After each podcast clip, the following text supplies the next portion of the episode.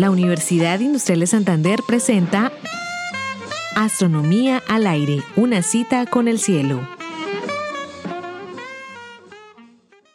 Hoy presentamos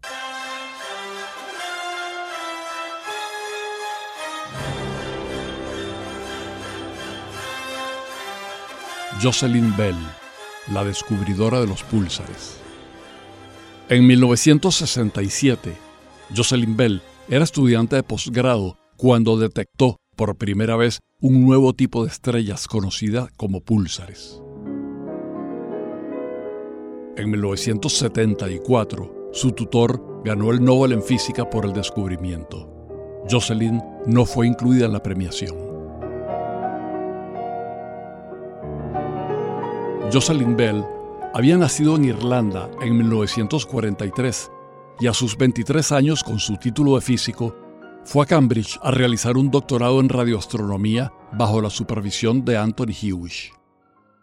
Participó en la construcción del radiotelescopio para detectar galaxias que emitieran ondas de radio y su tesis consistía en operar el telescopio y analizar a ojo las señales captadas por el telescopio. Más de 120 metros de papel cada cuatro días. Al poco tiempo, un pulso que se repetía exactamente cada 1,3 segundos capturó su atención.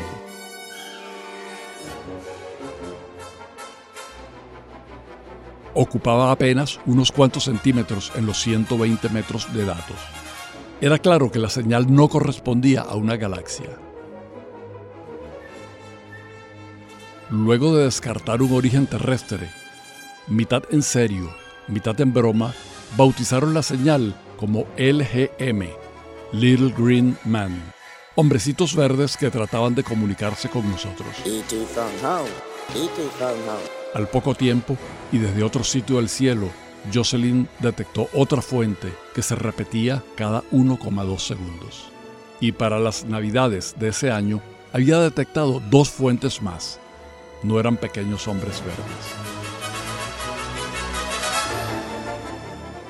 En febrero de 1968 se publicaron en la prestigiosa revista Nature los resultados de la observación. Al poco tiempo, los teóricos describieron el objeto que emitía la radiación. Se trataba de una estrella de neutrones, el remanente de una supernova de unos 10 kilómetros de radio, muy densa y en rápida rotación. El poderoso campo magnético hace que la estrella emita ondas de radio por los polos.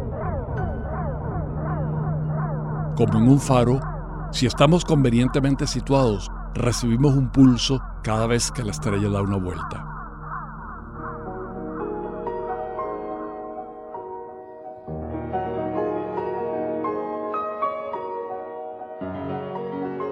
Ese mismo año, Jocelyn obtuvo su PhD. Seis años después, el Comité de Suecia le otorgó el Premio Nobel en Física a Anthony Hewish, compartido con Martin Ryle.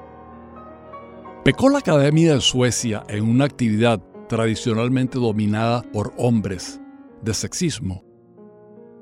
La decisión de no incluir a Jocelyn en el Nobel fue muy controversial y criticada por astrónomos de la talla de Fred Hoyle.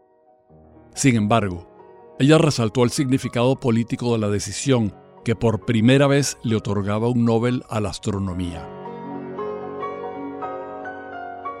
Jocelyn desarrolló una fructífera e impresionante carrera en astronomía y ciertamente ganó muchos premios y reconocimientos.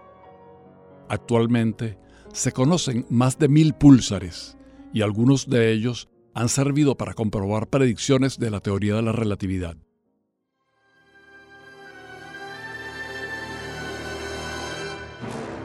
El talento de una muchacha de 24 años nos enseñó un mundo más diverso y apasionante de lo que habíamos sospechado.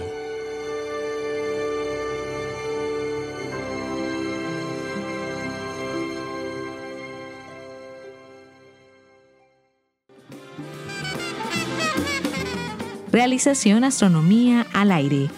Narración edición Héctor Rago. Grabación Jairo Campillo, equipo Radio Telewis Comunicaciones. Twitter arroba astro al aire.